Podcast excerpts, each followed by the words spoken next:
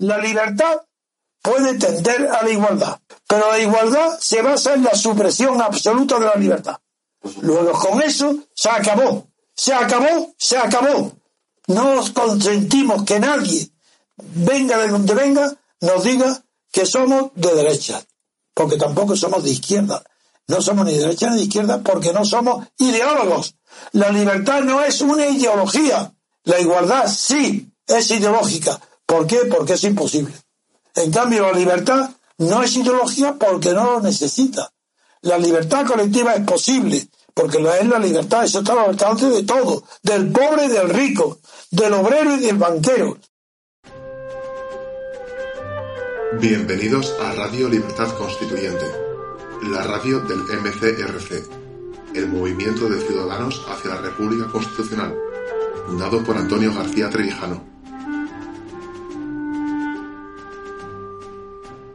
Escenario Internacional. Programa presentado y conducido por Marcelino Merino. Eh, buenas tardes amigos y seguidores de Libertad Constituyente Televisión y de Radio Libertad Constituyente de la plataforma iVox. Hoy tenemos un nuevo, una nueva entrega de la democracia en América dentro de nuestro espacio escenario internacional. Eh, el tema para hoy es eh, las elecciones presidenciales en Colombia y si nos da tiempo a, ver algo más, pues repasaremos Ecuador, eh, los acontecimientos de Ecuador. Y si no, pues lo haremos en un próximo programa. Hoy contamos con Fabián Moreno desde California. Buenos días. Buenos días a todos. También contamos por primera vez con Tulio Moreno desde Sevilla. ¿Qué tal? Buenas tardes con Héctor Feliciano desde Montevideo, en el Uruguay. Hola, muy buenas tardes. Y Daniel, Daniel Vázquez Barrón desde Bilbao. Muy buenas tardes. Buenas tardes. Pues nada, Fabián, eh, tienes la palabra para iniciar tan jugoso tema. Bueno, el 19 de junio fue elegido presidente el señor Gustavo Petro Urrego. Eh, y es importante porque es el primer em, eh, presidente en Colombia de ideología de izquierda eh, y que perteneció a un, grupo guerrillero que fue el del M19 con ideología mm, en su tiempo mm, de ideología socialista o comunista, más bien. Pero las cosas han cambiado. Veamos eh, cómo llegó a ser presidente eh, Petro. Ya había sido candidato presidencial en el 2018, cuando el ganador en segunda vuelta fue Iván Duque, el actual presidente de Colombia o presidente saliente. Eh, también en el 2010 había sido candidato, pero no le había ido muy bien. Eh, ahora en el 2022, en primera vuelta, se impuso ampliamente frente a los demás candidatos, pero estuvo lejos de alcanzar la mayoría absoluta necesaria para ser el presidente y tuvo que enfrentarse en segunda vuelta, en la que ganó por un estrecho margen de tres puntos porcentuales, eh, aproximadamente 700 mil votos, al, eh, de diferencia al candidato independiente Rodolfo Hernández. Rodolfo Hernández era un, neófito en política y eso es lo importante porque la población colombiana votó en primera vuelta mayoritariamente por Petro y en segundo lugar por Rodolfo Hernández y ninguno de los dos pertenecía a los partidos tradicionales eh, colombianos. La población colombiana estaba aburrida de los partidos tradicionales y votó por, por las opciones que eran alternativas. Eso es lo, importante. Mm, Petro ha militado en partidos de izquierda y ha participado en política desde su juventud primero desde la ilegalidad al, pertenecer a un grupo guerrillero que, armado llamado M19, que estuvo activo desde 1900, el, el, el, el grupo guerrillero, desde 1934 hasta su desmovilización por un pacto de paz con el Estado colombiano en 1990. Eh, Petro nació en 1960 y, y ha estado en, eh, había estado en el en el M19 aproximadamente desde el año 1984-1985. Y desde 1990 en adelante, eh, Petro, ya después de desmovilizado este grupo eh, guerrillero, ha venido participando en diferentes, en diferente forma eh, de siendo elegido representante, representante a la Cámara del Congreso, también senador del Congreso, fue alcalde de Bogotá, también por elección popular, y candidato presidencial en varias ocasiones. Eh, hasta que hace pocos días fue elegido presidente en segunda vuelta electoral. Su periodo presidencial empieza el 7 de agosto. Bueno, eh, hay una confusión grande que es necesario explicarla eh, en el sentido de que, en el sentido de cómo gobernará él. Eh, los rivales políticos de Petro han expresado que él va a gobernar y producir cambios en una forma similar a lo que hizo Chávez en Venezuela y que por lo tanto Colombia se parecerá se va a parecer después de o durante el gobierno de él a Venezuela y Cuba. También se ha dicho que Petro muy posiblemente acabe con la democracia liberal colombiana, con el Estado de Derecho, con las libertades y con la Constitución de Colombia. Pero al, al analizar esto, eh, los hechos que rodean la vida política de Petro, lo que él ha dicho y lo que ha hecho, podemos ir aclarando estas confusiones, confusiones sobre lo que será su gobierno. Y aquí ya eh, vemos, por ejemplo, si comparamos los presidentes de izquierda, de la izquierda ideológica de los últimos años, de otros países, vemos que el mensaje de que todos ellos son lo mismo y aplican las mismas medidas económicas en todos los países no es correcto no corresponde a la realidad. Por ejemplo, Rafael Correa, de Ecuador, que ya no es presidente, pero cuando lo fue por 10 años, lo hizo en una forma muy diferente al gobierno de Chávez. Evo Morales, también, a pesar de sus afinidades eh, ideológicas con Chávez, gobernó a su propia manera. Ni Ecuador ni, ni Bolivia terminaron cayendo en la situación venezolana.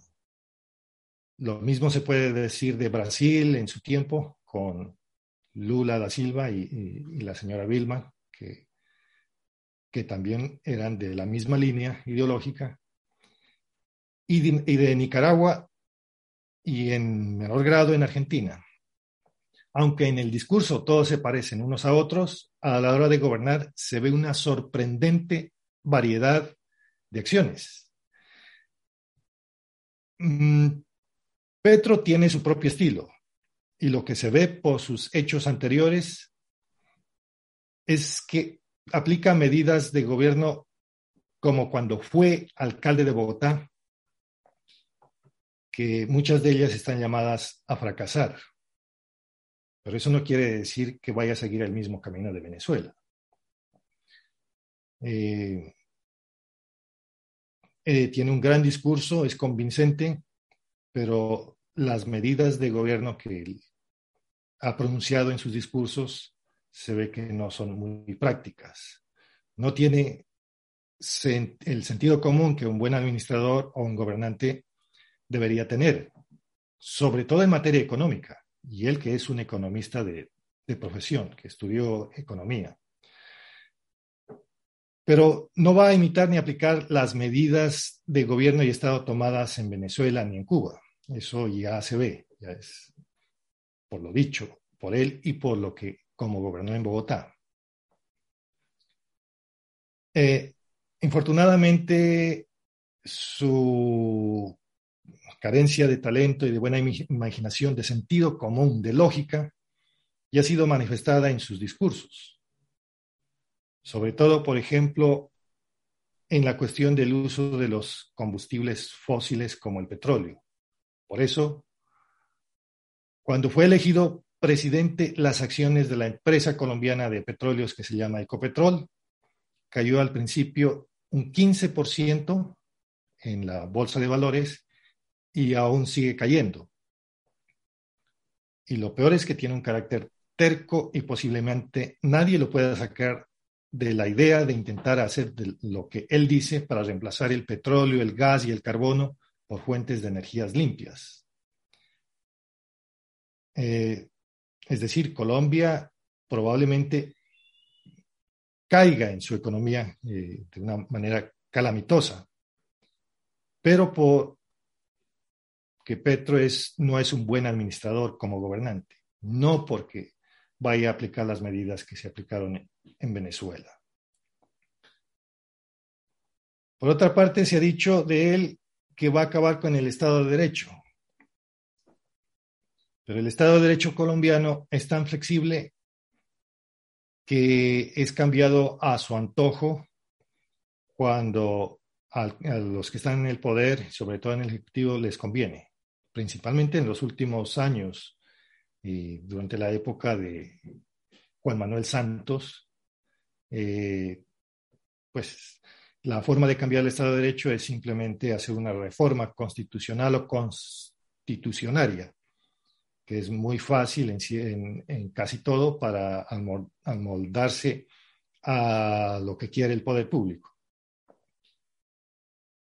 Em, entonces, mm, no hay mucho que preservar cuanto al Estado de Derecho porque ha sido respetado muchas veces.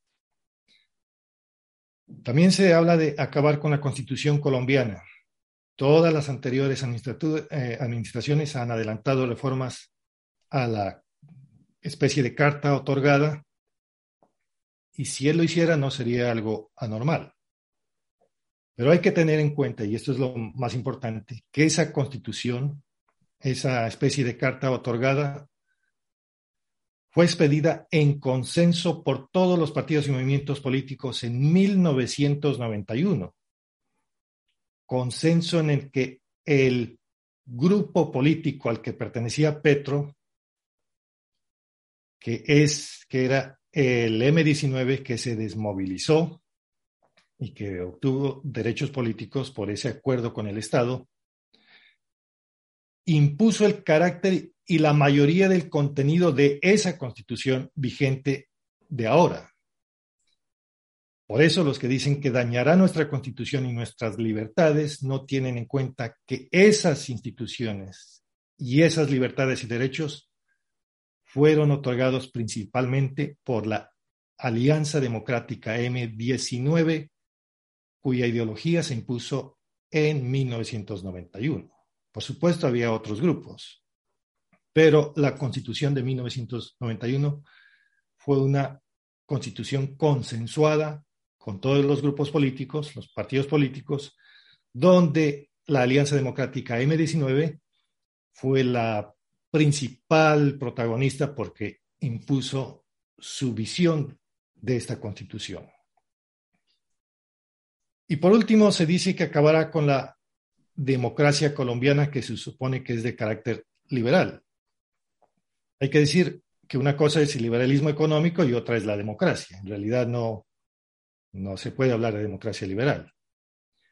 Ya hemos dicho que como así, así como en España no existe democracia porque no se cumple el principio representativo ni el principio de separación de poderes, tampoco la hay en Colombia. En el MRC lo hemos dicho. Porque Tampoco hay eh, principio representativo y si bien el principio de separación de poderes sí se da en Colombia, termina al día siguiente de la elección. Porque los presidentes, cuando son elegidos, cada presidente de turno, al día siguiente tiene que formar su coalición o empezar a formar su coalición de gobierno para conseguir mayoría en el Congreso. Y para eso, eh, para conseguir ese, esas mayorías, pues lo que hacen es eh, llamar a los miembros del Congreso, a determinado número, hasta la gran mayoría, y entregar no las, eh, los ministerios, que eso es algo normal, sino las entidades, las instituciones públicas, las agencias del Estado, que es por, lo por, por los medios que, que se gobierna al, al país, a esos miembros del Congreso. Y por lo tanto, ahí termina la separación de poderes, porque el legislativo y el ejecutivo tienen los mismos intereses. La, la coalición mayoritaria tiene los mismos intereses del Ejecutivo porque están haciendo lo mismo y por lo tanto se pierde la facultad de controlar al Ejecutivo. Entonces no hay separación de poderes. Así que no hay eh, en realidad democracia representativa que acabar en Colombia porque no hay democracia. Muy bien. Eh, tenemos que hablar un poco, si queremos comprender por qué está Petro en el poder en este momento, un poco del, acuerdo de paz del 2016, que fue el acuerdo con las FARC.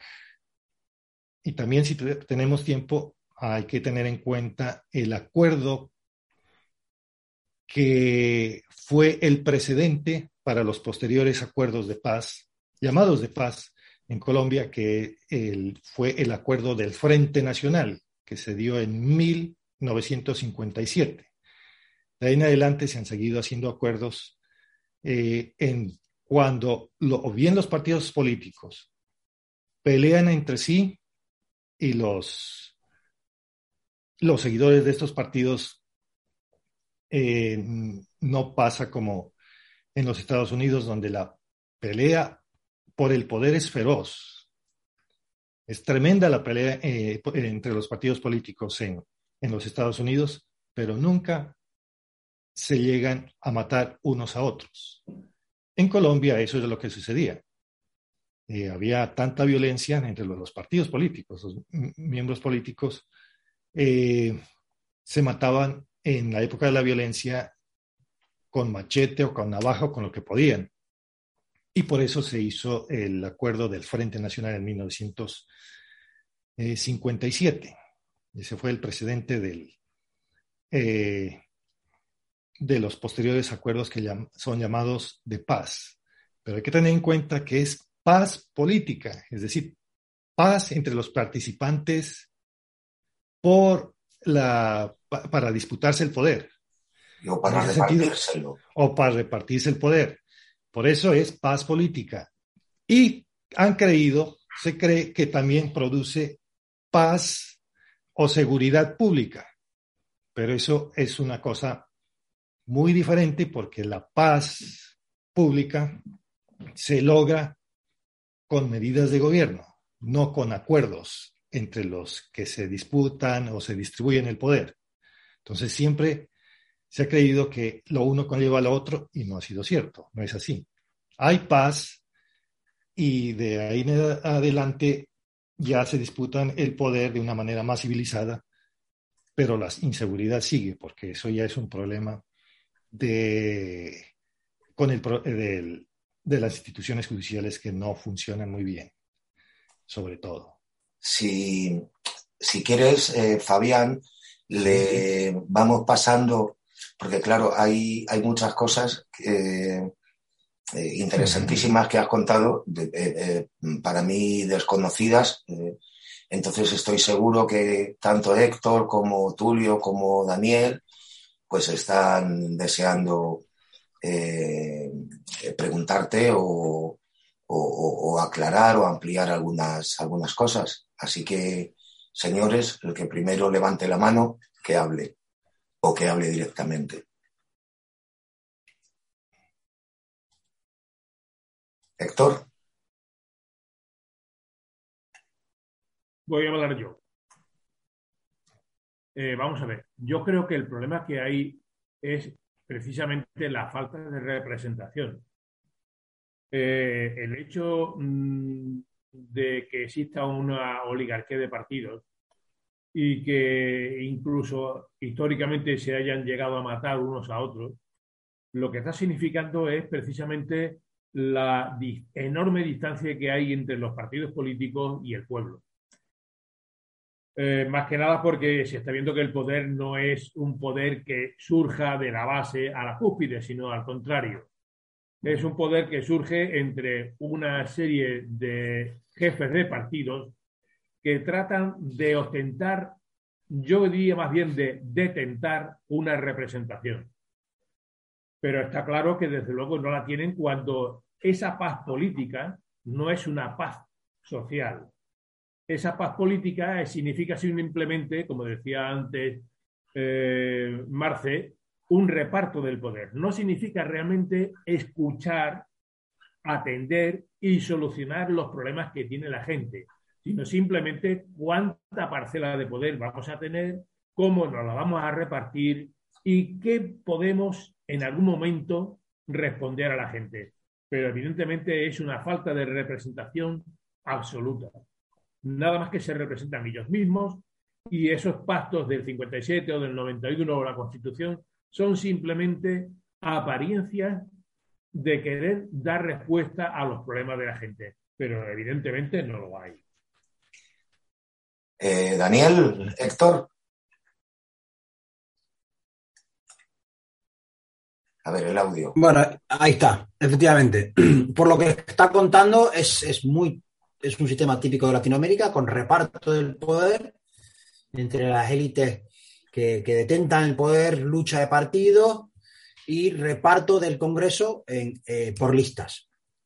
En ese sentido, sea una Cámara única o una bicámara, como el poder está en partidos, como el poder está fraccionado en tres, cuatro, cinco personas, el, el Ejecutivo es parte de esa oligarquía o hay una guerra directa contra el Ejecutivo. Por eso dice Fabián que el Ejecutivo no es eh, estable en esas, en esa unicámara. El, tema es cuando la Cámara no es una Cámara representativa, sino que simplemente es pues, eh, eh, donde resuenan las, las, decisiones de cinco o seis jefes de partido.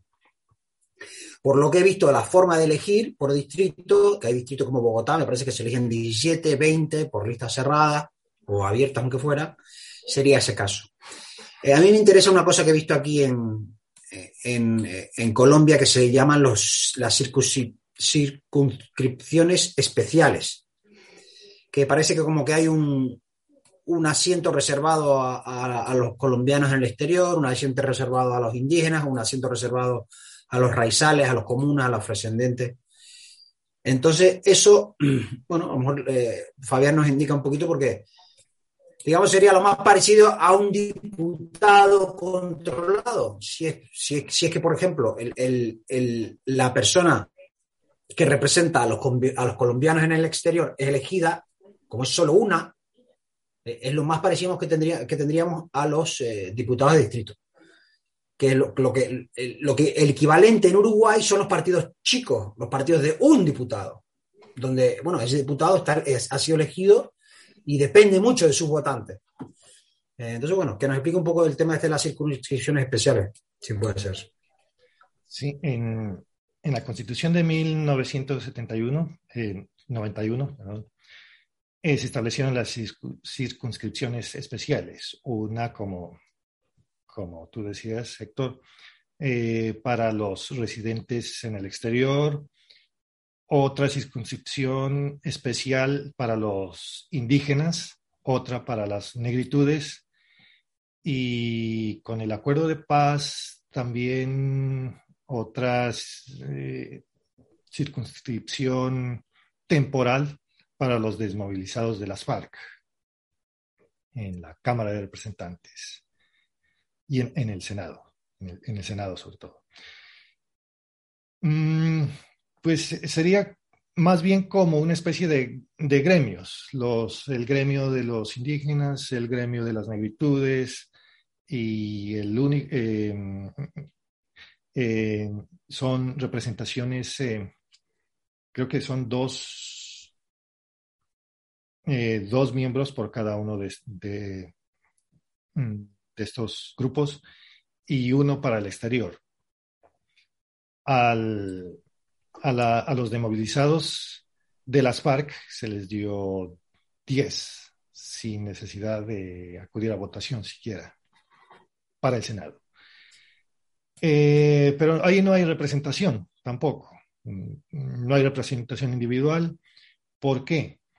Eh, de todas maneras es proporcional, excepto para el, caso de la circunscripción para los que viven en el exterior, que es uno solo, y porque desde el año 2005 rige el, sistema de disciplina de los partidos que acá se llama régimen de bancadas, es decir, que cuando eh, aprueban eh, votan la aprobación de una ley, eh, no se pueden separar de lo que el partido decide. La única diferencia con el sistema europeo o el sistema español, que según lo, lo, lo he escuchado cuando en el MCR se, eh, se narra sobre cómo es el sistema en, en España, que allá el jefe de partido es el que toma la decisión. Acá mm, no es precisamente el jefe del partido, sino que se reúnen todos, eh, todos los dirigentes del partido y toman esa decisión. Pero es lo mismo, tiene que hacerse, tiene que cumplirse la voluntad de lo que dice el partido y no hay, eh, no, no, no, pueden los, eh, los miembros del Congreso eh, ni seguir a su propia conciencia, como era antes de la, del sistema de bancadas, ni tampoco, nunca, nunca lo ha sido en Colombia, eh, seguir el, la orden o el mandato de los electores. Por lo tanto, no hay, no hay representación, no ha habido eh, representación. Antes de la Constitución de 1991 y antes de eh, del 2005, cuando se estableció la, eh, la ley de bancadas, y no, del 2003, que se estableció las listas únicas, todos los partidos iban por listas a las elecciones eh, plurinominales en sentido proporcional, porque el sistema proporcional en Colombia se estableció en, el, en 1905, en, 1905. Creo que en Argentina se estableció, según escuché a Daniel, en 1834. En, en, en, Colombia fue en 1905, o sea que antes de la constitución de Weimar ya se había establecido el sistema proporcional, pero con una diferencia grande al, sistema de listas únicas, porque no eran listas únicas. Cada quien eh, podía eh, levantar su propia lista y decir, yo me postulo por el partido X a la Cámara de Representantes. Y otro vecino decía, yo me postulo también a, la Cámara de Representantes por el mismo partido X. Y cada uno sacaba su, su propio representante. Y había una especie de representación. No era un sistema de partidos, como se podía decir. Y cada quien tenía, de hecho, dentro del distrito, se, de hecho, cada lugar se dividía en zonas de influencia y los electores estaban mucho más cerca de, de, su propio diputado, de su propio miembro al Congreso, al Consejo Municipal, etc. Pero eso desapareció por completo desde 2003 y comenzamos, ya entramos en la era del sistema de partidos, aunque formalmente no se llama así, pero eh, sigue las reglas del sistema europeo desde entonces. Y no, no, hemos, eh, en lugar de mm, que antes era un, semido, un, un, un sistema semi-representativo, podríamos decir, casi que se iba hacia la representación, nos alejamos completamente y que seguimos el, sistema europeo y a eso lo consideramos muy avanzado. Eh, mm, pero no, creo que no hay, nunca ha habido representación. Ahora, ¿por qué Petro está en el poder y ganó las elecciones del, 2000, eh, del 2022. Cuando él se presentó también en el 2018, cuando ganó Duque la presidencia en, la, en la segunda vuelta electoral. Hay que tener en cuenta que apenas había, pues, había sido puesto en vigencia muy recientemente el acuerdo de paz con las FARC. Y el acuerdo de paz con las FARC fue un acuerdo de consenso entre todos los partidos políticos, excepto el Partido Centro Democrático al cual pertenecía el presidente saliente Iván Duque. Si Iván Duque no era presidente, no, no, no digamos Iván Duque, sino un representante del Partido Centro Democrático no, no era elegido presidente, no había consenso. Por lo tanto, había necesidad que el único partido que estaba en contra del acuerdo de paz entrara a cumplirlo. Y ahí se perfeccionaba el consenso, porque los demás partidos, todos, absolutamente todos, y los movimientos políticos habían estado de acuerdo en el proceso de paz de, con las FARC, que lo firmó Santos, en, eh, que lo perfeccionó Santos y los desmovilizados el, en el año 2016. Eh, y esto es lo, lo, importante. Se dice que el Centro Democrático no ha respaldado, no ha respaldado este, este proceso de paz. Para que tengan un poco de contexto, el, el Partido Centro Democrático es el partido de Álvaro Uribe, es el partido uribista, y él estaba en contra aparentemente del proceso de paz. Pero al elegirse presidente y a ponerse y ejecutar este, eh, este acuerdo de paz, se perfeccionó el consenso, hubo un periodo de transición y ahora, eh, donde el cumplimiento ha sido un poco lento, y ahora ya perfectamente se puede acelerar el cumplimiento del acuerdo de paz. Y ahí está Petro, para acelerar y dar eh, vigencia completa al acuerdo de paz. Entonces, eh, Daniel, eh, yo creo que aquí lo que estamos viendo es eh, eh la cimentación definitiva de, una partitocracia, ¿no? de una oligarquía, como ocurre, una oligarquía de partidos, como ocurre aquí en, España y en casi toda Europa. Digamos, pues un poco con una fórmula quizás diferente. ¿Cómo, cómo ves este, este proceso, no? De que eh, precisamente quien viene a,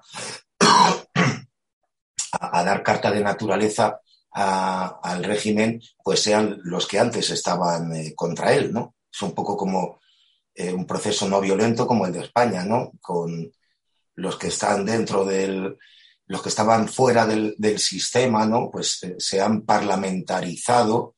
Sí. Bueno, en Uruguay también, ¿no, Héctor? En Uruguay también eso se vio, porque en definitiva eh, Mujica llega a ser presidente de la República habiendo sido miembro de una guerrilla. Sí, efectivamente, cuando acaba la dictadura, se sientan a la mesa, uh -huh. excepto uno de los partidos, se sienta el Frente Amplio, que es el partido de izquierda, el Colorado, los militares, y llegan a un acuerdo. Y a la oligarquía se llega por oligar uh -huh. a la oligarquía se llega por acuerdo y por reparto. Exacto. Y efectivamente fue lo que fue.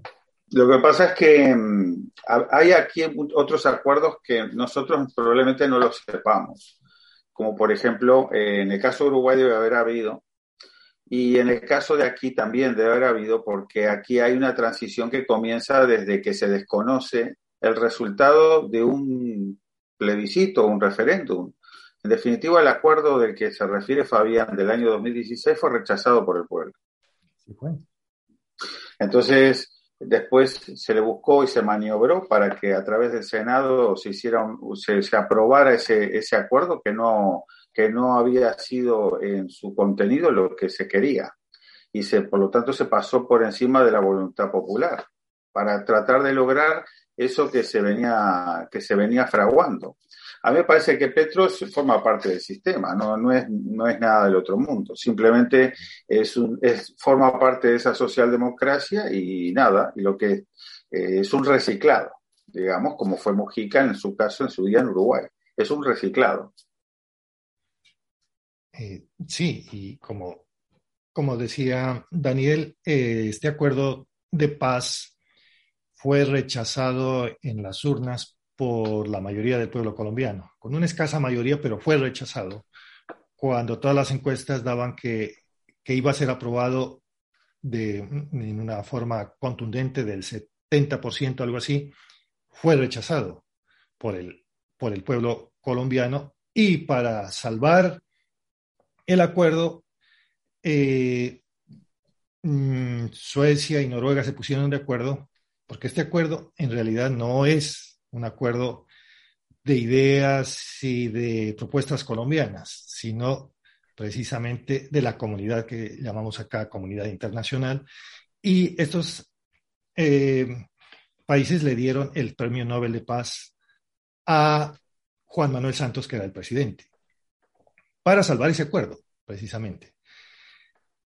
Y para ponerlo en vigencia, ni siquiera eh, eh, después del rechazo, hubo, eh, se reunieron los todos los partidos políticos, incluyendo el Centro Democrático, y decir, bueno, hay que hacer ciertos cambios, estos son los cambios que, que proponemos.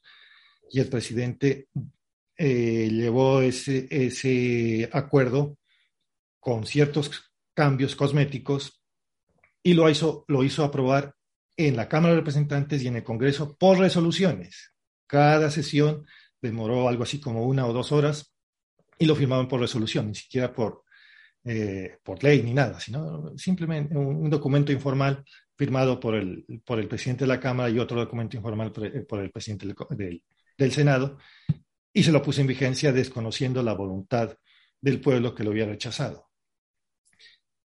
Pero lo interesante de este acuerdo, y es para la, tal vez para la historia política no sé si a nivel mundial, pero es el primer acuerdo en que se legisla se, por acuerdo entre un presidente que estaba, eh, que no tenía popularidad, que se había comprometido a más bien a combatir al, a las FARC lo hizo él el acuerdo, y, un, eh, y el jefe de este parte del grupo y la firma del jefe del grupo de movilización de las FARC, eh, por medio del el acuerdo, hicieron un contenido, colocaron en el acuerdo cómo gobernar y cómo legislar, es decir, el contenido de legislación y del gobierno lo colocaron ahí sobre dos materias el asunto de las drogas eh, ilícitas y el asunto de la reforma agraria se legisló y se gobernó por adelantado. Y se estableció que el Congreso futuro por 12, los congresos futuros por 12 años y los, los presidentes por 12 años, es decir, tres, eh, tres periodos, porque cada presidente es cuatro años el periodo, tenían simplemente que dar cumplimiento fiel a lo que ahí estaba. Es decir, por adelantado, se gobernó en esas materias. Y los que estaban opuestos, que era el, grupo de, Uribe, del Centro Democrático, le encontraban eh, críticas a este acuerdo por motivos de inconveniencia, cuando ese no era el punto era que en ninguna parte se puede, en ninguna parte del mundo se puede gobernar por adelantado y se puede legislar por adelantado. Eso es una monstruosidad. no si era inconveniente o no inconveniente. Eh, es como eh, en España, mientras no haya una verdadera constitución, unos y otros eh, no pertenecen ni a la izquierda ni a la derecha, todos son los mismos. Acá es lo mismo, no, eso no se podía, no se podía hacer así, no se podía gobernar hacia el futuro desde ya y atarle las manos al, al presidente y a los próximos congresos porque estaba ya legislado de antemano. Y eso jamás lo dijeron los que criticaron el acuerdo de paz. Y ese era el punto principal. Y el pueblo colombiano, con más sentido común, veía que eso no estaba bien. No, le, le atan las manos al Congreso, al presidente, pero es que esas son cuestiones que dependen de acuerdo a las necesidades, las circunstancias, y ahora vemos el problema que en aquel momento, antes del acuerdo de paz, eh, las hectáreas de cultivo de cocaína para formar la coca, de, la, de coca para formar la cocaína, eran aproximadamente, creo que 30.000 hectáreas u 80.000, no me acuerdo.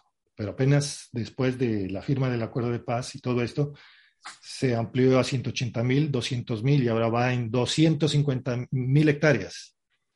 ¿Por qué? Pues porque ahí está legislado de antemano, esas fueron las consecuencias. La reforma agraria puede que sea necesaria una reforma agraria, destrucción de tierras, etcétera, pero eso no se puede sacar solamente por, por un acuerdo de, de, antemano. Pero ¿quién hizo este acuerdo? Las FARC no tenían ni idea de, de hacer esto, ni el presidente tampoco, ni nadie en Colombia. El acuerdo, los, países garantes y los países que facilitaron esto, ni siquiera eh, participó Venezuela, participó, participó Cuba. Sí, es cierto, ellos facilitaron, pero las ideas vinieron de Europa. ¿Y quién fue el que redactó este acuerdo y el contenido? Donde eh, también se estableció la ideología de género. Los, lo, las FARC ni, ni, siquiera tenían idea clara de que era la idea de género y ahí se estableció en el, en el acuerdo sobre la ideología de género, etcétera, era el que redactó es el señor Enrique Santiago, que pertenece a Izquierda Unida o al Partido Comunista Español, que fue el asesor de las FARC en todo esto y redactó todo el, el acuerdo de paz y los honorarios de este señor fueron pagados por el gobierno de Noruega, de, sí, de, de Noruega. O sea que ahí estuvo toda la, la um, Unión Europea, Estados Unidos envió también su delegado y ellos hicieron el acuerdo de paz y eso es lo que se aprobó y eso es lo que rechazó la población colombiana. Pero en realidad no, no es que las FARC uh, hayan impuesto su, eh, su agenda, ni mucho menos. Fue desde Europa. Ahí estaba. Y después, eh, cuando fue elegido presidente Iván Duque, fue a comprometerse ante el, un International Crisis Group que había, sido muy, muy activo en la promoción de este acuerdo de, paz, que después eh, supe que, era un grupo financiado por Soros. Eh, pero en realidad, eh, Iván Duque está ahí para ser, era para ser parte de, eh, del consenso, para perfeccionar el consenso. Si no entraba el, centro democrático en, el consenso, quedaba muy inestable porque no todos los partidos eh, habían aprobado este acuerdo. Y así le quedaba inclusive muy difícil al, al, eh, al opositor a estos acuerdos, que era el Centro Democrático, podría haber, haberlos desdibujado y disminuido sus, sus efectos. Por eso, eh, Iván Duque no tuvo oposición prácticamente ni de las FARC ni de los que participaron eh, para eh, promover este acuerdo, porque querían darle precisamente la presidencia al partido que no había eh, manifestado su aceptación explícita a este acuerdo. Y lo hicieron por una manera implícita de esta manera. Y él es el que estaba cumpliendo este, este acuerdo. Eh, no sé si se entienda eh, lo, lo, que, eh, cómo es el juego, pero es, tiene un, una continuidad de esto. Y ahora está Petro, ya que va a desarrollar completamente los acuerdos de paz y no hay ningún problema. Ah, y otra cosa, Venezuela, las cosas van cambiando. Eh, Venezuela, bueno, ya el gobierno de Petro eh, va a eh, restaurar las relaciones con Venezuela y está bien que así lo haga, porque estaban rotas desde hace cuatro años. Y además, Venezuela ha aceptado en su legislación la inversión extranjera, la inversión privada, y está cambiando porque se dio cuenta que la que el sistema económico que estaba implementando, que era similar al de Cuba, no funciona y que estaba eh, esa ruina económica que tenía, pues no puede continuar eh, de esa manera. Y está más, más o menos siguiendo el modelo de China y de, Rusia, que ya no es un modelo eh, colectivista, donde el Estado trata de producir todos los bienes y los servicios eh, en esa nación. Ya no es así. Ya está cambiando Venezuela y está recuperándose eh, económicamente. Eh, o sea que las relaciones entre los dos países va a ser diferente. Ya no es que se va a seguir, o, ni siquiera Venezuela está ya con, con el modelo de Cuba. ¿Pensáis, aunque sea salirnos, viajar al otro lado al otro lado de la frontera colombiana, eh, que la nueva eh, actitud de Joe Biden hacia Venezuela eh, respecto del conflicto con Rusia, digamos que también engrasa esta, esta nueva etapa de, relaciones, o sea, de haber he vuelto a las relaciones diplomáticas entre Cuba, este, perdón, entre Venezuela y Colombia, la nueva actitud ¿eh? o el cambio de actitud de, Joe Biden, sin duda, pues influenciado por el, el, conflicto europeo, ¿no? Con Ucrania. Sí, influye, influye, pero el, comienzo del cambio ya se viene dando, según lo escuché a Rafael eh, Nieto Loaiza, que es, eh, eh, que es un analista internacional colombiano que tiene muy, mucho sentido común y que sabe muy bien de lo que habla. Esto ya ha iniciado desde hace año y medio.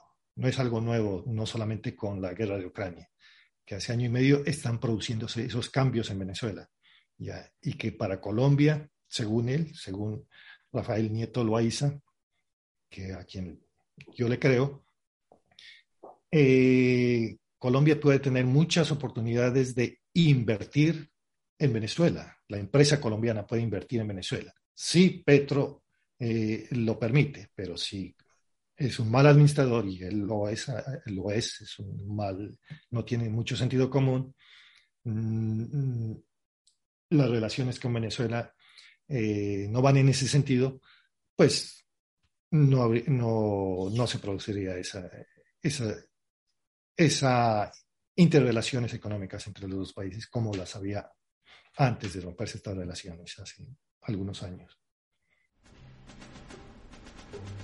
Querido oyente, el MCRC es un movimiento civil y no recibe subvenciones del Estado. Por eso necesitamos tu apoyo, por pequeño que éste sea, para seguir con la difusión de nuestras ideas y luchar por la hegemonía cultural. ¿No sabes cómo hacer una donación? Es muy sencillo. Accede al Diario Español de la República Constitucional y haz clic en la pestaña Apóyanos. Ahí te explicamos tres opciones o métodos de donación Ayúdanos a continuar creciendo.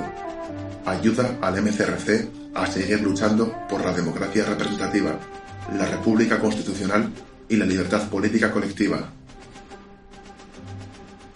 Muy bien. Daniel, Héctor, Tulio. Bueno, la verdad es que Biden no solo está tocando Venezuela, eh, la guerra de Ucrania está moviendo un poco todo el tablero y existen presiones también para que eh, la producción de crudo en Arabia se ajuste a los criterios que hoy en día tiene Estados Unidos, por lo cual también habría cierta presión para la exportación de crudo ruso, pero también sabemos que está tocando Brasil, además, por supuesto, de tocar Venezuela, y además mm, hay un grupo eh, en Europa que sigue, creo yo, a pie juntilla las consignas de Estados Unidos, aunque eh, existen graves problemas en Europa respecto a la energía. Por eso Alemania se resiste, en un principio incluso se resistió a cerrar el Nord Stream, y posteriormente, cuando se han agudizado las presiones para Rusia eh, y Rusia amenaza con el cierre definitivo de la energía a Europa, pues Alemania y Francia eh, están tratando de encontrar nuevas vías de energía.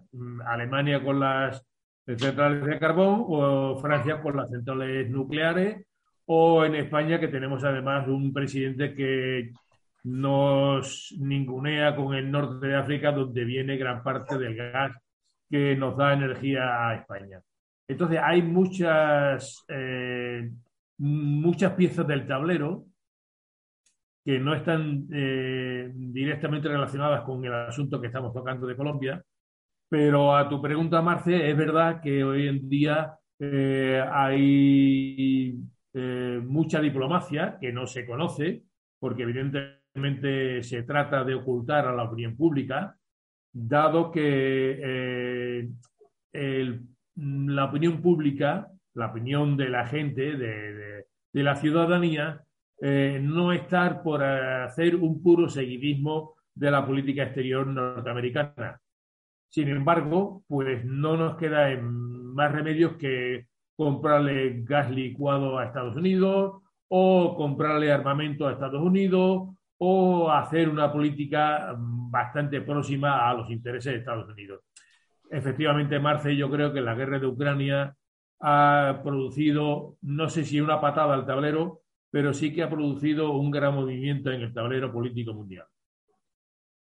Sí, bueno, lo, que me ha parecido muy interesante es que eh, este, este cambio en Venezuela eh, es eh, anterior a la, a la, guerra de Ucrania, ¿no? Entonces, no sé qué.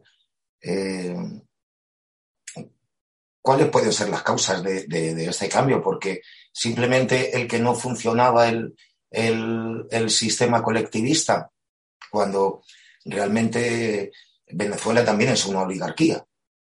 Es que eh, no, no, nos. Eh, el otro día eh, vi en una entrevista a Marcelo Gullo que decía que el pueblo va de la olla a la sartén. Si no te fríen, te hierven. entonces, bueno, pues estamos un poco, un poco en, en esa. El perfeccionamiento de la oligarquía de partidos en Colombia, Enrique de Santiago, el gobierno noruego. Eh, eh, esto parece de, una película de, espías, ¿no? De, los años 60. Daniel. Me parece que, a mí me parece que en definitiva aquí hay muchos intereses que hay por detrás y que vienen manejando toda esta situación. Yo estaba mirando ahora una publicación del año 99 con esta imagen en la selva, en la selva colombiana. A ver si se puede ver. Sí. ¿Se puede ver?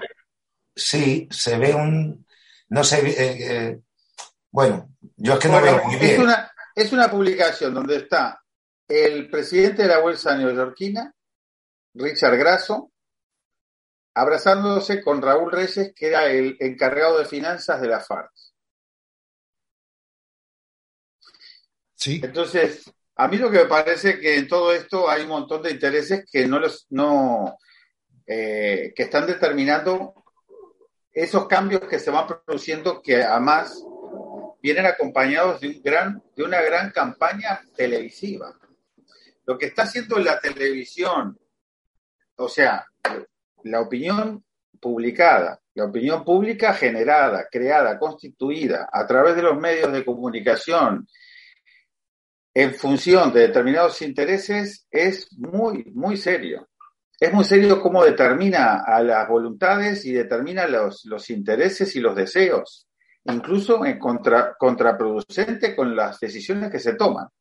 Yo no digo que esto sea contraproducente ni nada, simplemente digo que estoy viendo cómo, eh, cómo influye y cómo hay una campaña en este sentido que favorece todos estos presuntos cambios. Generan, lógicamente, eh, generan ilusión, como pasó con el, con el Frente Amplio en, como, como, partido de, coalición en, en, Uruguay.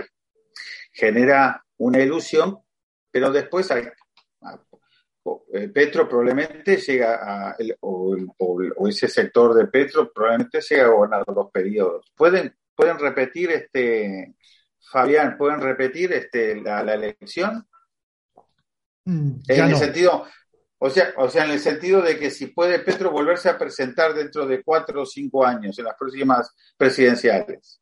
Ya no, excepto si, si cambia. Hay un periodo de otro en el medio. Si, cambia eh, en ese punto la Constitución, podría volverlo, porque la Constitución no lo permite. Lo permitió por precisamente por reforma constitucional en el 2006 para eh, eh, reelegir a Uribe. El, mm, eh, propuso y, fue aprobada una reforma constitucional.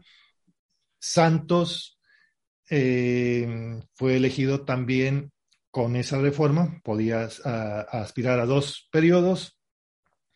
Y cuando eh, Santos se vio que abusó mucho de este poder, precisamente para hacer aprobar estos acuerdos de paz, se promovió otra vez una reforma para que no se permita más esa reelección y se reformó nuevamente la Constitución. Ahora no, se, permite. Cuando se hace una reforma constitucional en Colombia, ¿se somete obligatoriamente al plebiscito o, es una reforma que si acuerda determinada cantidad de legisladores, este, esa reforma es vigente, entra en vigencia? Solamente se aprueba por una mayoría calificada de las, del Congreso, de las dos cámaras, que es de los dos tercios en cada cámara. No es solamente la mitad más uno, sino que los dos tercios de cada cámara debe, debe aprobar.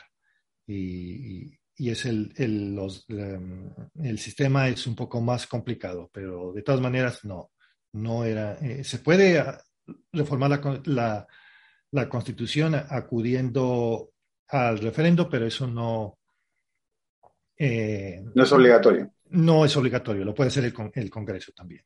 Y eso es lo que se ha hecho simplemente, es muy fácil eh, dar, em, repartir mucho más eh, las agencias y el botín del Estado para el que quiera promover esto y se aprueba la, la respectiva reforma constitucional, excepto en los puntos claves como es la justicia, que la justicia tiene sus intereses creados y no permite que, que se la reforme para bien de, eh, de la justicia en Colombia pero en, muchas en la, mayoría de los aspectos políticos es muy flexible. Por eso el Estado de Derecho eh, se dice Estado de Derecho, pero se, se puede cambiar cuando en, quiera, cuando, eh, cuando quiera, cuando no, cuando no conviene lo que está en la, en la Constitución, una especie de carta, carta otorgada que tenemos en Colombia.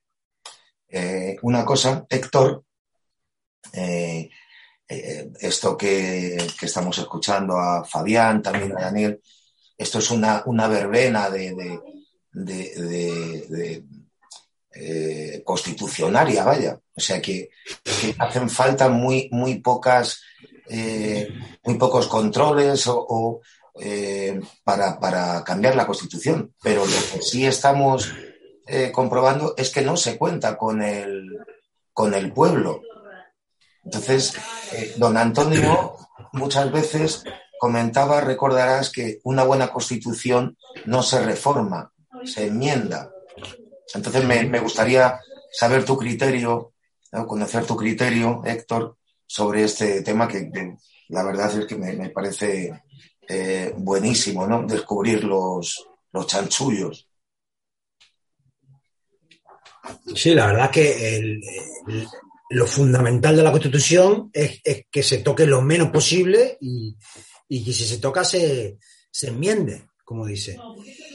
Eh, en Uruguay tenemos la, reforma constitucional que es un plebiscito al pueblo en el cual se pueden hacer modificaciones. Es, una, es un arma de doble filo porque lo normalmente se usa de forma partidaria. Son los partidos, son las élites las que, a través de sus comunicaciones, a través de sus movimientos, eh, eh, impulsan una reforma constitucional que les viene bien, una, especie de, arma.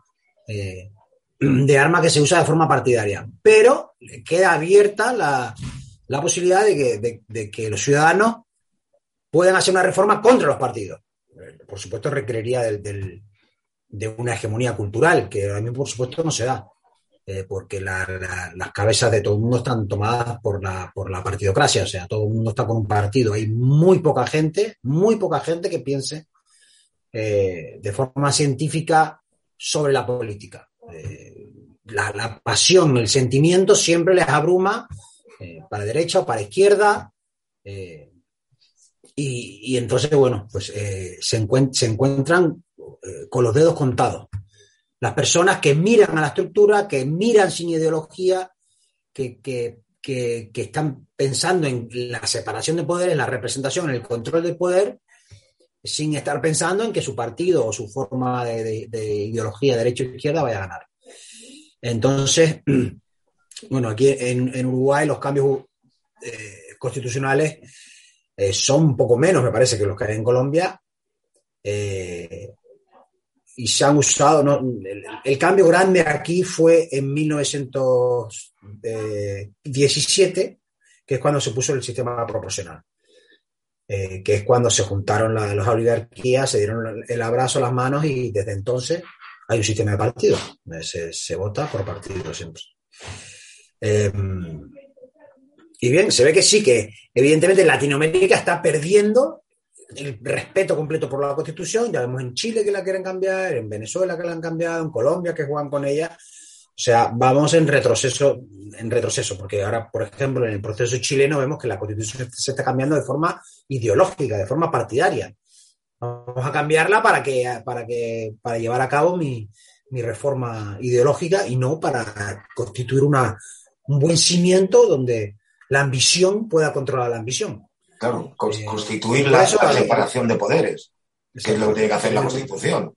Exactamente. tenemos un camino muy largo, enorme camino que deberíamos llevar junto entre España y Hispanoamérica, todos los países, con España incluida, para sacar adelante la idea de que necesitamos una, una constitución hecha por los que quieren controlar el poder. Una libertad política que consiga tomar el poder y dividirlo y controlarlo mediante la separación de poderes, un Congreso controlado por sus diputados, etcétera. Ya digo, eh, nosotros tendremos que hacer nuestro trabajo, pero la realidad de Latinoamérica eh, se aleja, se aleja de, todo nuestro preservo. Sí, es que esto ya en el último programa que hicimos sobre la, eh, recordáis, el consolidado de, para la, el proceso constituyente chileno, ¿eh? pues eh, realmente es un brindis al sol. Y es una de las, antes hablaba Tulio de la representación, entonces eh, como nos dirigimos cada vez más a la identificación ideológica que al concepto de representación, y evidentemente las ideologías existen porque tienen que existir y, yo creo que en cierta medida pues pueden ser hasta necesarias como eh, plataformas ¿no? ciudadanas. Pero que la riqueza de la representación política del ciudadano eh, se centre en un, único aspecto que es el ideológico ¿eh? Eh, y máxime sin control, lo que hacen que el aspecto ideológico te lo pintan y repintan a, gusto de las siguientes elecciones o realmente es, como digo, identificación y no representación, pero se pierde la riqueza de un representante de distrito que bien eh, evidentemente lo vas a elegir también por su aspecto ideológico, pero también por sus eh, otras cualidades y, su trabajo por su distrito, ¿no? ¿Hacia dónde vamos? Hay un agravante ahora, y es que antes, para manejar un asunto como era la paz política, no la paz social, quienes participaban eran los interesados, los grupos interesados del mismo país. En Colombia, por ejemplo, los partidos políticos y los grupos armados que hacían oposición clandestina se reunían y hacían sus pactos de llamados de paz. El del M19, a quien Petro perteneció a este grupo, eh, cuando se desmovilizaron, los, quienes participaron fueron el gobierno y estos grupos, y este grupo, y otros grupos también como el, EPL e y el Quintín Lame también se desmovilizaron en ese tiempo, también grupos armados, clandestinos, guerrilleros, e, e hicieron la constitución de 1991, pero eran colombianos. En ahora ha cambiado mucho. Este acuerdo de paz con las FARC, que se perfeccionó en, 2016, ya no son los eh, grupos colombianos. Ellos eh, simplemente pusieron la firma. Fue la Unión Europea, fue los Estados Unidos, y ahora ya ha cambiado mucho, ya es una influencia externa. Los poderes externos ejercen una poderosa influencia que ya el, los verdaderamente interesados no, no pueden hacer sus, propuestas, no, eh, son las que se imponen, son las propuestas extranjeras y simplemente los participantes internos eh, son instrumentos, son, eh, son instrumentos ya de, la llamada comunidad internacional. Ya escuché una entrevista que le hicieron a, al al canciller de, Rusia y en una de sus eh, respuestas que le hacía un, un periodista de la BBC, eh, este canciller dijo, a, a, nosotros no nos importa lo que piense Occidente, ni lo que ellos pueden decidir, nos importa lo que nosotros, el pueblo ruso y los que eh, estamos en, el gobierno podemos decidir, porque esos son los intereses de Rusia. Acá en, América Latina es todo lo contrario. Nos importa y siempre estamos viendo qué dirá o cómo decidiría la Unión Europea, los Estados Unidos. Eso ha cambiado completamente, que ya no deja eh, capacidad de maniobra en, las manos de los que están realmente interesados en, la solución del problema.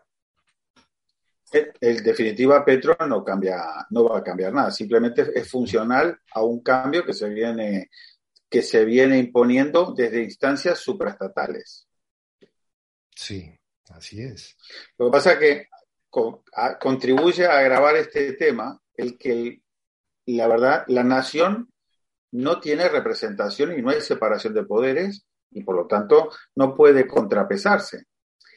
Esto, yo a veces no se, no se, sabe si en definitiva es ante el riesgo y peligro de la gran abstención, porque en general, ¿qué cantidad de abstención hubo en este acto, eh, en la primera vuelta en Colombia? Cerca del 50%, ¿no? No estoy seguro, pero sí, la, la abstención es aproximadamente del 50%, Eh, sí, entre 45 y 50% debe andar la, la abstención. No sé en la segunda vuelta, tal vez, tal vez haya ido a votar más gente en la segunda vuelta, porque le da más miedo, por miedo. Eh, sí, en la, en la segunda vuelta hubo menos abstención, pero está alrededor del 45% Yo, no sé si toda esta, esta evolución de, que no quiere decir que sea para mejor, simplemente este cambio de que se va saltando las decisiones a instancias supraestatales, no sé si no es una huida hacia adelante ante el peligro y el riesgo que ven de que la gente en realidad está abriendo los ojos y se está dando cuenta cada vez más y lo manifiesta con el desinterés mayor, este, cada vez más importante el desinterés en participar de los actos estos de estas pantomimas electorales que, se practican, como para simplemente legitimar y dar cumplimiento con esa apariencia de una democracia que permite una, una participación competitiva en igualdad eh, y que no se desarrolla en el, en el, plano de la sociedad política, sino de la sociedad estatal, este, y, que, y que en definitiva este, está corrompida es este, una partidocracia que está corrompida y que aparenta ser lo que no es y quieren presentárselo así. Y la propaganda machaconamente insiste en que estamos en una democracia y hasta me imagino que en tu país, en Colombia, como sucede en Uruguay, como sucede aquí, en España, dirán siempre o creerán siempre y le harán creer al común de la gente de que son sistemas políticos ejemplares son democracias que las mira todo el mundo porque son como ejemplares. Sí, es, exactamente lo mismo. Eh, acá lo que se dice es, nuestra democracia tiene defectos, pero los vamos perfeccionando y hay que preservar nuestra, nuestra democracia, nuestras instituciones, nuestro Estado de Derecho. Y eso es lo que se, se percibe. No se tiene conciencia de que una democracia sería un sistema mm, completamente diferente y no se tiene conciencia de que lo que tenemos acá no es, eh, no es la representación, no hay un sistema representativo y tampoco se tiene conciencia, y esto es lo, lo más, es asombroso, viéndolo desde, mm, desde el exterior, digamos, de ojos de terceros, ¿Cómo le llamamos separación de poderes?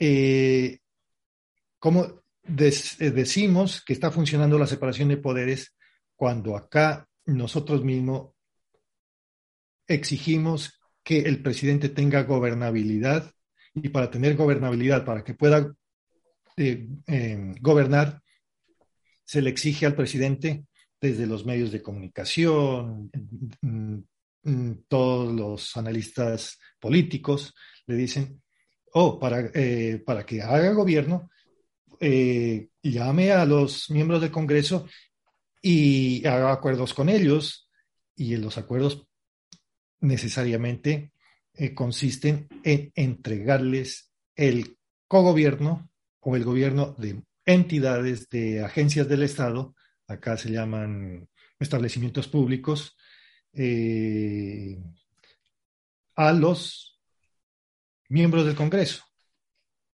Es decir, que, se, eh, que gobierne los miembros del Congreso a través de los directores, pero siempre que quien quiera eh, obtener cualquier servicio de estas entidades o pertenecer a la planta de personal de una de estas entidades, no tiene que hablar con el dirigente, con el director, con el gerente de estas instituciones, sino con el miembro del Congreso a quien se, el presidente le ha entregado eh, el gobierno de, esas entidades. Y eso se llama gobernabilidad y eso es necesario. Pero ahí está la cancelación del principio de separación de poderes y por lo tanto no puede haber control, cosa que en Estados Unidos no sucede. Acá es muy diferente porque eso eh, no puede suceder. Pero en los Estados Unidos, para hacer una comparación, hay unas entidades, unas agencias mm, paraestatales que son las organizaciones mm, sin ánimo de lucro no gubernamentales, donde ahí sí estas entidades no tienen ningún control, adquieren, eh, eh, obtienen dinero de los estados, de los gobiernos estatales, del gobierno federal, etcétera, y no tienen ningún control, y, hay una corrupción tremenda en estas entidades no gubernamentales, pero no en las entidades gubernamentales, porque allí la Constitución sí las prevé. Eh, todo lo que es gobierno está previsto en, la Constitución y en las constituciones. No pasa lo mismo con las entidades no gubernamentales. La corrupción es completa por falta de control de estas entidades. Bueno, vamos a ir terminando. Eh, Tulio había levantado la mano. ¿eh?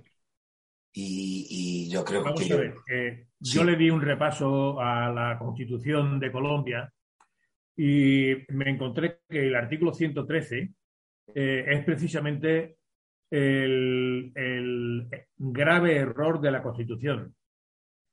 Porque lo que se dice en él es que funciona, eh, hay unas ramas del poder político, esas ramas del poder político sí establece como son en todos sitios, el judicial, el ejecutivo y el legislativo, pero eh, añade un, párrafo que no, que no es de ninguna manera lógico, que dice, además de los órganos que integran estas ramas del poder político, existen otros autónomos e independientes para el cumplimiento de las demás funciones del Estado. Los diferentes órganos del Estado tienen funciones separadas, no son órganos separados, sino tienen funciones separadas y colaboran armónicamente para la realización de sus fines. Evidentemente, para mí el artículo 113 es la negación de la separación de poderes porque Así resulta es. de que hay una separación de funciones, pero no de órganos completamente enfrentados y en disputa para eh, una gestión adecuada de la, de la, del país. No, no. Lo que hay es una separación de funciones, según el artículo 113, y además también en el segundo párrafo lo que se dice es que eh, existen otra serie de órganos eh, autónomos e independientes para conseguir los fines del Estado ya digo que cuando yo leí el artículo 113 me dio la impresión que, bueno, que, que, no sé quién habrá hecho eso, pero lo ha hecho con una intención completamente torticera para aprovechar esos recovecos, esos otros órganos autónomos e independientes para conseguir los fines del Estado, que por cierto, al no especificarse cuáles son tampoco los fines del Estado, pues no sabemos qué órgano va a buscar determinado fin o cuál e intencionadamente eh, aprovecha ese órgano autónomo independiente para conseguir un fin que él establezca que es un fin adecuado. Para mí, ya digo, para mí cuando leí la Constitución me fijé mucho en el 113 y yo creo que eso es un auténtico coladero. Bueno. Y es, por, es por la falta de, de conocimiento también. Y, y, el, y el artículo 113 precisamente establece la doctrina constitución en Colombia es que hay ramas del poder público, pero el poder público es uno solo, indivisible. Solamente son ramas, o sea, divisiones de funciones. Exactamente, esa es la conclusión, divisiones de funciones. No, no hay poderes, no hay el poder de la nación y no hay el poder del Estado.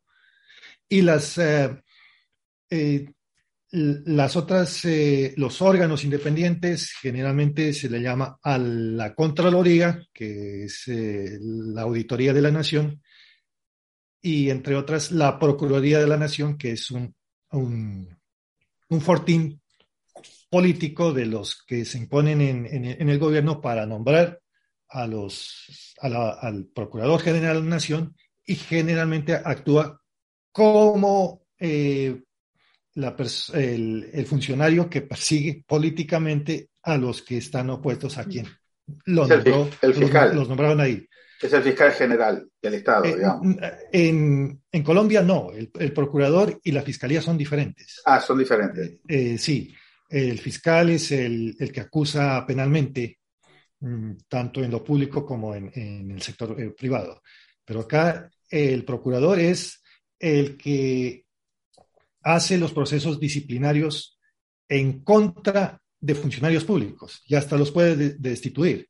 Y precisamente Petro fue destituido por el, eh, por el Procurador General de la Nación cuando fue alcalde de Bogotá. Naturalmente que ese procedimiento administrativo no es riguroso, no se puede defender, es un, es un procedimiento abreviado.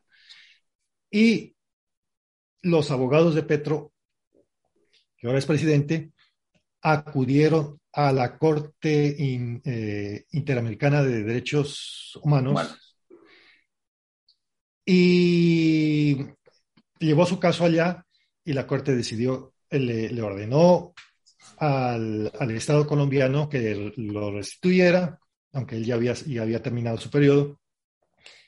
Y, y, además esta constitución, esta, perdón, esta decisión de la, de la Procuraduría le quitó las funciones públicas por 15 años a, Petro, el derecho a ocupar cargos públicos y a participar eh, el, voto que es que se, dice pasivo, es decir, a, ser elegido. sí, elegible. A elegirle. Por 15 años, o sea que lo mataba políticamente. Pero la Corte Interamericana de Derechos Humanos le dijo que no, que no podía ser destituido, porque, eh, claro, eh, Petro mostró incompetencia administrativa, por eso es que se conoce que no es un buen administrador, porque los hechos que dieron lugar a su destitución no es que haya sido corrupto, sino que fue incompetente en cambiar el sistema de basuras en Bogotá. Pero no era para eh, una, un procurador que estaba cumpliendo sus funciones, sí, pero en realidad eh, no debería haber sido destituido no solamente por lo que eh, eh, él dice que eh, lo que él alegaba es que por haber sido elegido popularmente es el pueblo el que lo puede sacar y no un procurador, sino porque haciendo una analogía con la, con la jurisprudencia norteamericana, que es más adelantada, en, creo que en el mundo en este sentido, dice que para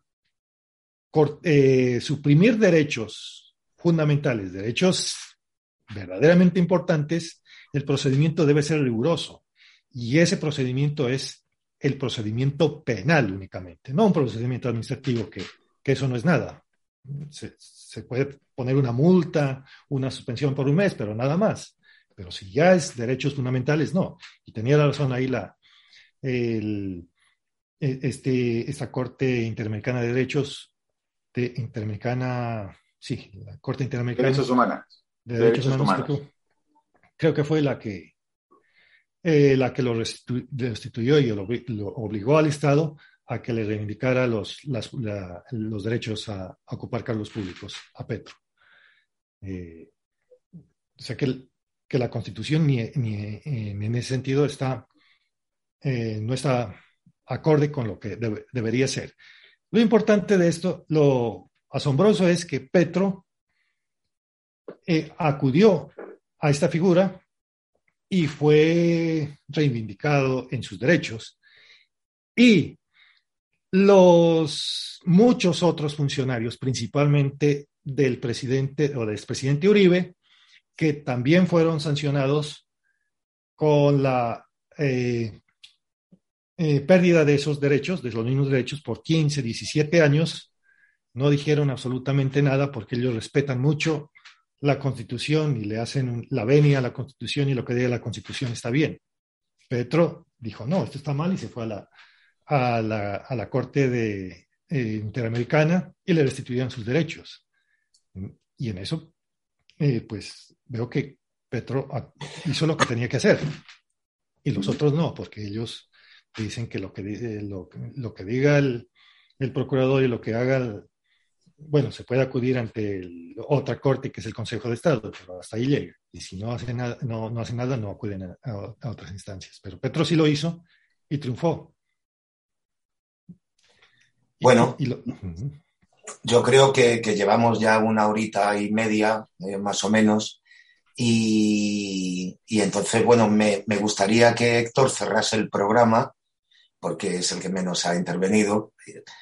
Eh, bueno, pues sacando algunas de las conclusiones que, eh, que, se te ocurran de, todas las cosas que se han dicho aquí, sobre todo el, el, trabajo tan bueno que ha hecho Fabián, ¿no? De, eh, de contarnos los prolegómenos de estas eh, de, esta segunda vuelta de las elecciones y de ya el presidente electo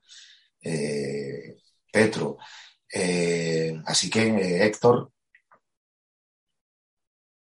no, simplemente hacer un, un, final a una consulta. Bueno, hemos, hemos, visto lo que ha pasado en Colombia como ejemplo de lo que está pasando en Latinoamérica, de, que como las élites se organizan entre ellas, acuerdan entre ellas, luchan entre ellas y llegan a unos acuerdos, y la población, pues, junto con los medios de comunicación, se, limitan a, discutir, a discutir quién es, qué partido es mejor, qué otro partido es mejor.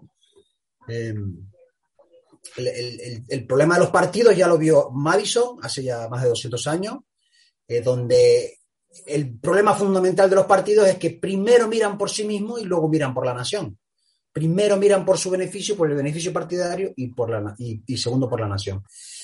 Y la solución a este problema partidario, a esta fraccionalización del Estado, es que, es que el Parlamento sea un Parlamento, ¿verdad? Que, que, los diputados no sean empleados de partido, que los diputados no sean, eh, no tengan eh, el voto disciplinado, sino que cada diputado esté atado localmente a su, a su distrito lo más posible. Evidentemente hay distritos grandes, distintos chicos, pero, pero que, el, que el diputado sea lo más posible elegido por su distrito, controlado por su distrito, pagados por su distrito si fuera posible.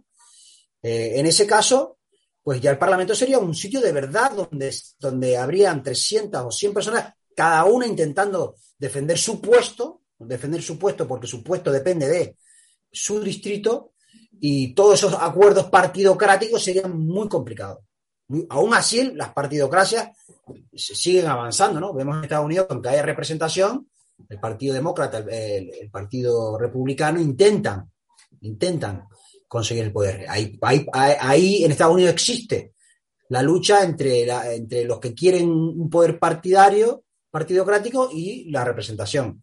Eso no existe en Latinoamérica porque todo lo que tenemos nosotros es eh, acuerdo entre élites.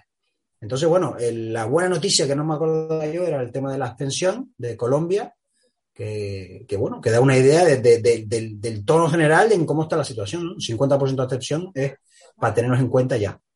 Y, nada, poco más, a seguir trabajando.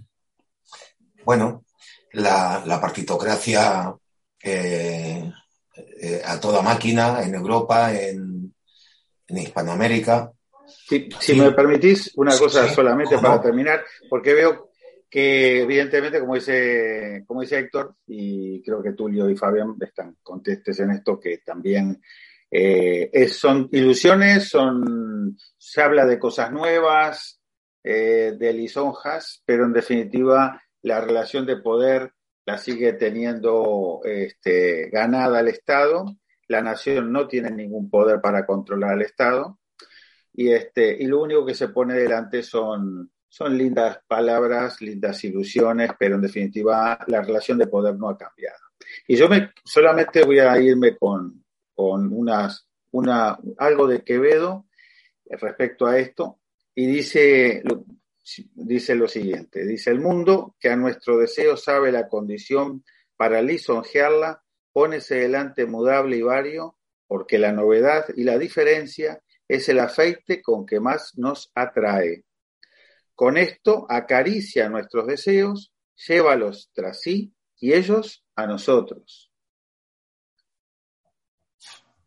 Brutal, don Francisco. Don Francisco de Sí, señor. bueno, pues, esto es lo que pasa. Creo que no, no, se podía elegir mejor cierre ¿eh? de, para el programa de hoy eh, se quedan cosas en el tintero, yo me quedaría un buen rato, pero yo creo que es, suficiente. Eh, nada, agradeceros vuestro esfuerzo, vuestro tiempo y vuestras horas de, estudio del, tema, como siempre. Para mí siempre es un placer compartir con, vosotros este ratillo.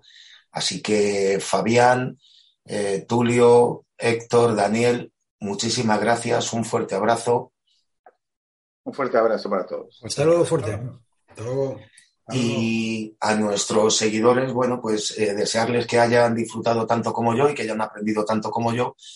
Nos vemos en la siguiente entrega de la democracia en América. Y bueno, no se olviden de suscribirse si aún no se han suscrito y de ir con el clic del ratón al pulgar. ¿eh? Y de comentar, sobre todo, comentar si les gusta, si no les gusta o cuál es su parecer. Así que nada más, muchísimas gracias a todos y un fuerte abrazo. Un abrazo.